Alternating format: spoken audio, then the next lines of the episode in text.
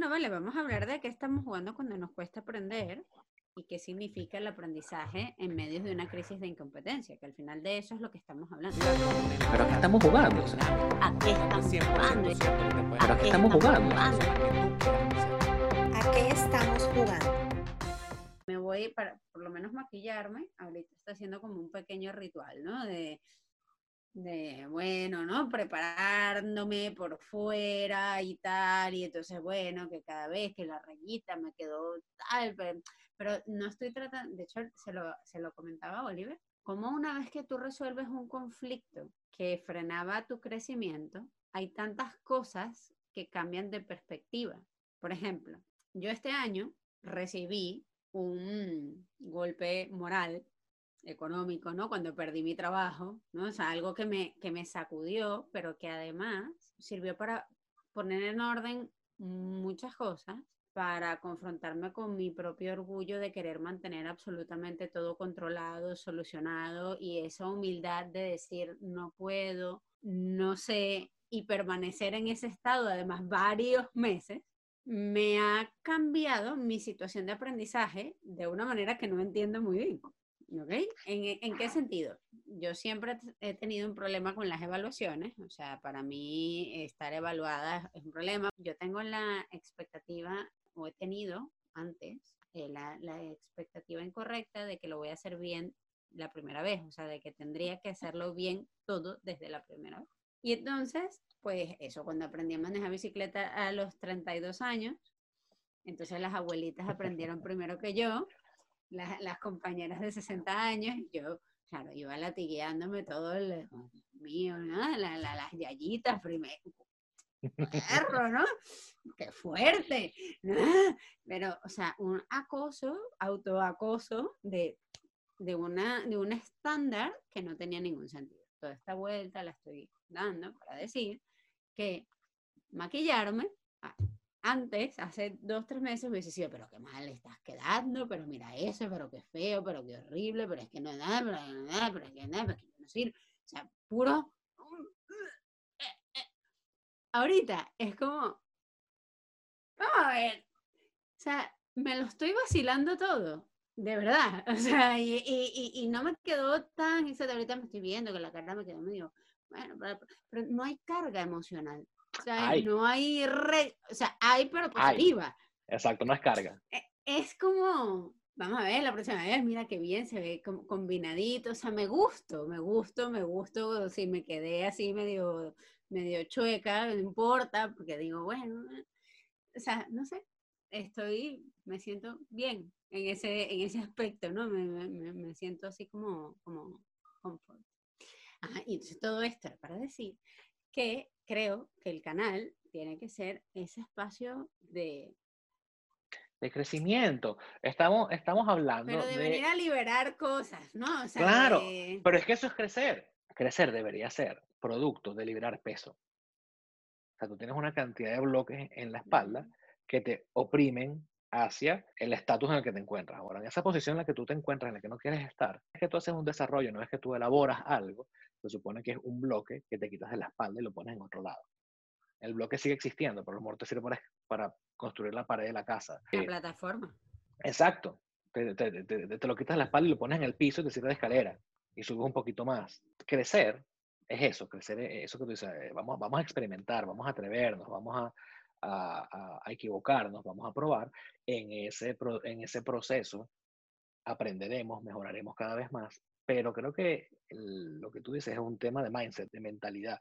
Como lo- el, el mismo proceso que hubiese sido una tortura y te maquillas no te queda bien y te lavas la cara y te vuelves a hacer la raya y vuelves a salir y vienes para acá y bueno, aquí estoy, eh, bueno, buenísimo, pero eh, por el maquillaje, eh, ojalá que no se note, tú lo puedes editar y, y estás con esa tontería de- de- de- ya lo habíamos hablado en episodios anteriores de, de- de- de- cómo uno se autosabotea. Cuando no, hay que liberarse. Mira, yo estoy en un proceso de aprendizaje. Estoy, hice unos cursos de maquillaje. Estoy aprendiendo. Nunca he maquillado a nadie. Nunca me he dedicado a esto para presentarme a, un- a una audiencia, ojalá masiva, pero en Internet. Entonces, forma parte de una experimentación. Cómo me veo con las luces, cómo me veo con la cámara, cómo me veo con tal. Me gusta cuando después me veo en, la pantalla. No, no me gusta. Si me gusta, bueno, no me gustó porque es que, oye, ¿en qué estaba pensando yo con este color? Déjame poner otro color para ver qué tal. Estás jugando, estás creciendo, estás experimentando y en ese proceso, probablemente en unos meses, te maquillas muchísimo mejor o te sientas mucho más competente a la hora de maquillarte y en el proceso te divertiste un montón, porque parte del crecimiento, parte de ese dejar el saboteo, parte de esa superar esa crisis de incompetencia de la que hemos conversado, parte de, esa, de ese desarrollo es disfruta el proceso. Si tú quieres llegar a B y no te ves disfrutando, a pesar del esfuerzo, del sacrificio, no te ves disfrutando el camino, tienes que replantearte dónde estás y a dónde quieres ir. Si hay un sufrimiento extremo, eh, emocionalmente hablando, para llegar a donde quieres ir, tienes que plantearte si ese realmente es el camino que quieres tomar. O sea, yo estoy aprendiendo a usar la computadora para editar, tú estás aprendiendo, ya estamos aprendiendo a hablar, lo hablamos en estos días, hablar el, cuando uno edita, el, ajá, eh, a cómo tratar de, de, ser más lineales en la conversación, cómo tratar de tener como más el hilo. Son cosas que, que a lo mejor yo no sabía hacer, no sé hacer. Antes hubiese dicho, no voy a abrir un canal, no voy a hacer este proyecto porque yo, eh, mi voz no es eh, X o porque ni se me no pronuncio las S al final o porque lo que sea. Entonces uno empieza a decir, bueno, yo tengo toda esta cantidad de cosas en la lista del por qué no debería hacerlo. Lo, o sea, lo que la gente suele hacer es, ok, estos son los contras, déjame buscar los pros. ¿Por qué sí debería hacerlo, verdad? Entonces ya está, ta, ta, ta. Yo propongo lo contrario. Esa lista de por qué no debería hacerlo, debería ser la, la lista de estas son las razones por las cuales sí debo hacerlo. O sea, estas cosas que yo siento que son bloques, que son trabas, que son que me estorban, son las cosas que yo tengo que aprender a superar, las que tengo que volver a aprender a llevar, ¿verdad? Lo, que no supera se repite, lo que no supera te, te, te, persigue, lo que no supera va a ser parte de ti por siempre. Entonces, si quieres que esas cosas cambien porque te molestan, esas partes de ti que te molestan, transfórmalas en tus aliados, transfórmalas en tus metas, transfórmalas en esta lista del sí. Ya no es contra y pro, es esto que me fastidia, va a ser lo que me motive. Esto que me fastidia va a ser lo que se va a convertir en mi aliado. Estas cosas que, ah, que estás muy gordo. Bueno, a pesar de que esté muy gordo, voy a hacerlo. Y me voy a gustar gordo. Y si gordo termina de no convencerme, bueno, mientras lo hago, que esto me ayude a motivarme para no estar gordo. Eh, si estoy diciendo, si no termino las palabras con S, no, no, me como la S. Bueno, ok, no, no voy a hacer el canal. No, hazlo y comienza a medir cuántas veces te las comes y comienza a enfatizarlas y, y, dilas, ¿verdad? Entonces, cuando esto pase, hablarás mejor y te verás mejor y sabrás expresarte mejor. Me encanta esa perspectiva y, creo que hay que adoptarla y te la quito, te la adopto de ti y, que la adopte quien, quien le parezca que tenga sentido él estoy aprendiendo, me lo estoy vacilando y me gusta el proceso, me gusta el, equivocarme, me gusta el error, me gusta verme y decir, oye, mira, esta raya no era, voy a hacerla así ahora. ¿Y qué tal si la hago? E, es un juego, es un experimento. Entonces, cómo esas cosas que son, que nos limitan, se pueden convertir en cosas que nos, que nos impulsen. O sea, ¿cómo puedo yo hacer de todo esto un proceso sabroso? La gente piensa, a mí me pasa en, en mi trabajo que la gente quiere hacer un cambio de hábitos y es bueno, pero ¿cómo lo hago? Es que es muy difícil. Sí es muy difícil, pero el proceso de hacerlo, de lograrlo, de mostrarte a ti mismo que sí puedes, y cuando lo hayas logrado, lo que significa para ti, eh, poder agacharte, marcarte los zapatos y no, que no te ponerte rojo, y, poder bajar las escaleras y no tener que pararte media hora a agarrar porque me, estás, estoy asfixiando. Ese, ese, tipo de cosas que van sumando poquito a poco, creo yo que, que deberían, o en mi opinión, mi sugerencia es ser como algo sabrosito, algo, algo rico de no solamente de tener, sino de llegar a ese momento. Entonces, parafraseando y ordenando un poco la conversación, porque yo descubro de verdad en cada ocasión que eh, las mejores conversaciones son las que fluyen de la charla casual que tenemos antes de grabar el episodio y que luego se transforma en algo que definitivamente queremos compartir con todos los que nos escuchan. Entonces, yo parafraseo y, retomo. Las crisis de incompetencias, cuando estamos intentando ir de un punto A a un punto B y descubrimos que nos hacen falta habilidades, conocimientos, hábitos necesarios para ser esa persona que puede llegar al, al punto B que estamos intentando hacer, esa persona tiene que pasar por situaciones de aprendizaje obligadas. Obligadas para llegar a ese punto. Ineludibles. Puede ser que nos quedemos en un recreo, que lo posterguemos, que lo... Pero el camino siempre va a llevarnos de una o de otra manera a una situación de aprendizaje que trae niveles de incomodidad a, la cual le, añadimos toda nuestra carga emocional, nuestras resistencias al cambio. Yo he pasado un poco por, por, ese, por ese proceso de reacomodo en este año, por ciertos procesos personales, la pérdida de un trabajo, el cambio de mis prioridades drásticas en medio de una pandemia, pues una cantidad de cosas. Y he descubierto que ese reacomodo ha hecho o ha tenido un impacto directo en mi forma de asumir las situaciones de aprendizaje, que siempre habían sido situaciones de una tensión altísima, producto de una creencia incorrecta de que debo hacerlo bien la primera vez. Se espera de mí que lo haga perfecto ya, que el día uno sea perfecta. Por tanto, yo suelo ser una persona que me expongo a situaciones nuevas, no rebullo de ellas. Eh, lo comentaba a, a my friend que aprendí a montar bicicleta a los 32 años aquí y aprendí con unas abuelitas de 60 años que le dieron a los pedales antes que yo. Entonces, en vez de yo celebrar aquello y disfrutarlo y abrazar a, las señoras, yo tenía esta conversación privada de hasta las yayas, lo dan primero y entonces tú qué y esto cómo va a ser y entonces una presión, una agresión interna en esa situación de aprendizaje hacia mí misma que lejos de favorecerme, eh, por supuesto me desfavorecía, ¿no? Una diferencia que he notado este, en este proceso de recomodo es que estoy consiguiendo disfrutar las situaciones de aprendizaje y liberarlas, ¿no? De esa expectativa de que tiene que ser perfecto, porque la primera vez ya es un éxito.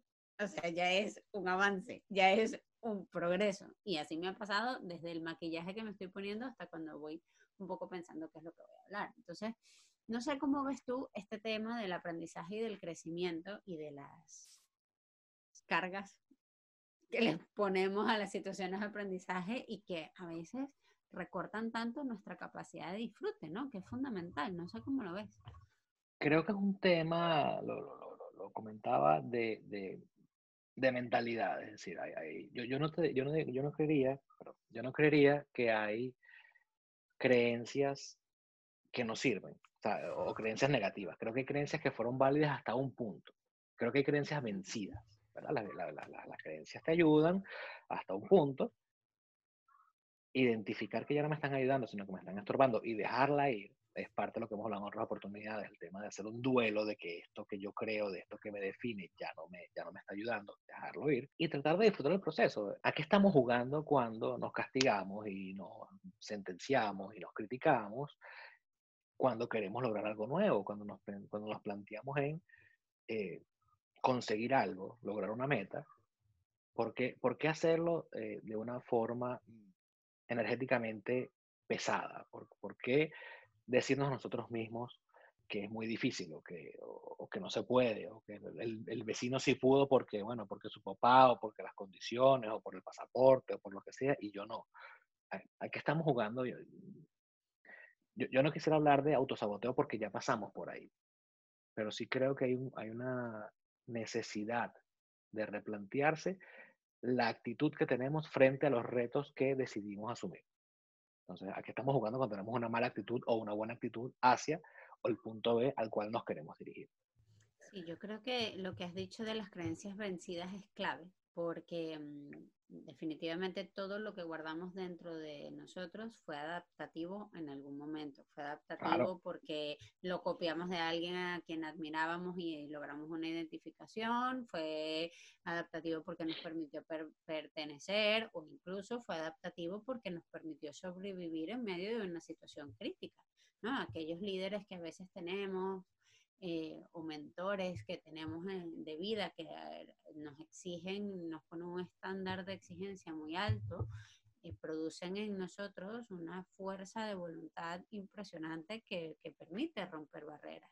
pero un poco lo que le pasa a Chris en Cobra Kai, ¿no? Que lo hemos hablado en otro episodio, cuando te quedas en ese modo de guerra en tiempos de paz o en tiempos de progreso o en tiempos de, de aprendizaje, pues estás totalmente fuera de contexto. Hay creencias que ya están vencidas porque ya no estás en ese lugar. Entonces, probablemente lo que tú decías que me gustó muchísimo, ¿no? De, de cuando nos establecemos sentencias eh, sobre nosotros desfavorables desde la óptica de la crisis de incompetencia. O sea, las crisis de incompetencia tienen una cosa muy particular y es que las atravesamos y no sabemos cuándo estamos al otro lado. O sea, no hay nadie que nos avise, no hay, no hay ninguna señal clara, visible muchas veces. Sencillamente, un buen día no nos encontramos en el punto donde nos encontrábamos antes. Pero como es tan difícil de identificar, tendemos a seguir juzgándonos con la medida de hace dos meses, de hace tres meses, cuando no creíamos, cuando no sabíamos, cuando no podíamos. Y probablemente estamos siendo injustos, porque la valoración, si tú has dado tres pasos hacia adelante, tu valoración ya tiene que ser distinta, ya has ganado tres pasos que no, que no diste. ¿A quién no le ha pasado que tiene un amigo que, que tiene un niñito, un bebé o, o, un sobrino que uno tiene tiempo que no ve y, y cuando lo ves dice, ¡Ah! ¿qué tamaño? Y ya habla, y habla, aquí en este caso, habla dos idiomas y sabe, y, y a uno le sorprende ver que ese, que, que, ese niño que uno vio hace tres meses, seis meses, ahora es este otro niño. Y uno como padre, que tiene el niño en la casa, que el, el, pro, el progreso es tan, a pesar de que es continuo, no tiene marcadores. Eh, Aprile, de repente, un día está aprende, sabe sumar, pero es que quien lo ve de afuera le parece sorprendente, pero quien está adentro que ve que un día tiene una taza de té y dos tazas de té y entonces un día agarra una falda que no combina y al día siguiente aprende que esa es la que le... Entonces uno va ahí viéndola como ella se va desarrollando. Yo particularmente la observo con, con unos ojos donde, donde esas cosas me, me fascinan y me fijo. Pero normalmente uno no se fija. Normalmente es la cotidianidad en la que uno anda, que tú piensas que es lo mismo hoy lunes eh, que mañana viernes. El continuo hace que tú te pierdas en, en, en, bueno, fue a trabajar, cociné, limpié, nos bañamos, y tú no vas viendo lo que vas logrando en paralelo. El que ve, el que llega de afuera en seis meses dice, y esta es Aprile. Está inmensa, y mira cómo habla, y mira, y tú, ah. Sí. Uno no lo nota, generalmente, ¿verdad? Y, y hablando de, de, de, las creencias vencidas, yo creo que nosotros deberíamos trabajar en un concepto de, de, de paradojas. Por, por, no, no, lo tengo claro, pero lo voy a decir y, y, y, es, y choca, ¿no? Pero un ejemplo clásico es el de no hables con extraños. Eso te lo enseñan a ti desde que aprendes a, a, ni siquiera cuando estás en coche en el supermercado y viene un señor y dice, ay señora, qué niño tan lindo, le, le, le regalo un caramelo. No aceptes caramelos de extraños, no le abras la puerta a extraños, no hables con extraños, cuídate de los extraños, ¿verdad? Y uno crece con ese chip ahí atornillado porque te permite sobrevivir, porque tú no estás, tú no, tienes, no estás en una edad en la cual tienes un criterio para definir, discernir quién es una persona buena y quién es una persona mala. Esto lo inculcan para que tú seas capaz de protegerte en algún momento en el que yo no esté presente para cuidar. Entonces, es una creencia, es una educación, es un valor, es una X, un chip ahí que te ponen para, para preservar tu vida. Adaptativo. Sí, pero tú vas creciendo y en muchos casos, no todos, por supuesto, le pega a algunos y a otros no les pega. Yo, por ejemplo, soy una persona que a lo mejor esto es una excusa y, vale la pena analizar, pero yo no hablo con extraños, pues. Ya, no porque me siento en peligro, ya porque no es mi naturaleza. Pero en un mundo donde el networking es vital, donde las redes están abiertas, donde tú, mientras más hable de lo que estás haciendo, probablemente consigas más personas que te puedan ayudar. Tú estás acostumbrado a no hablar con extraños porque simbolizan peligro. A lo mejor no te van a raptar, a lo mejor no te van a comer, a lo mejor no te van a robar, pero te pueden robar la idea, te pueden robar el proyecto, se van a reír de ti, eh, te van a desaprobar lo que estás haciendo. Cualquiera, o sea, el peligro es el mismo, aunque cambia, cambia la, la, la, fotico del peligro, pero la sensación de peligro es la misma. Entonces, ¿hasta qué punto esa, ese valor de no hables con extraños que te dio en algún momento, tenerlo hoy, no te limita? Y, es un buen valor, es, es una buena lección para, para, para, cuando uno, para cuando uno es un niño, pero ¿en qué momento te deshaces de eso? ¿En qué momento trabajas de repente a lo mejor la confianza o, lo que sea para salir de ahí? Y estoy hablando a lo mejor de, digo yo que es una cosa que le pasa a todo el mundo y probablemente sea yo nada más, pero esas creencias mm, que te ayudan a sobrevivir, como tú bien lo dices, incluso pueden venir de, crianza. Yo creo que en este caso em, el tema va más por poder utilizar todas las cartas que tenemos a nuestro favor. ¿no? O sea, en algún momento hemos dicho creencias vencidas y puede entenderse como que ya no son útiles, pero tal vez la respuesta real o una respuesta más precisa es que ya no son útiles para todas las situaciones. Hay extraños que seguirán siendo peligrosos, pero otros no. Otros son, representan una puerta de oportunidad para ti.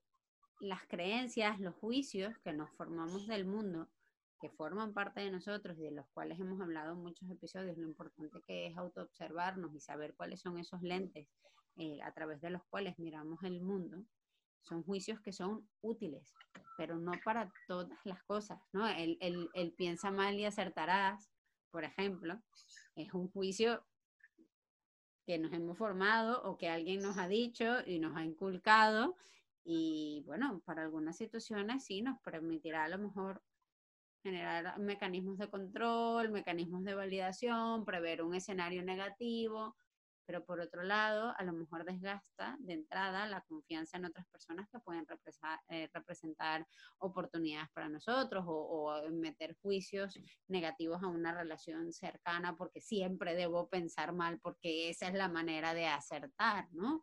O el tema que hemos hablado en otro momento de mm, el trabajo duro, ¿no? O sea, las cosas nada más se logran cuando tú te sacrificas y te dejas la piel.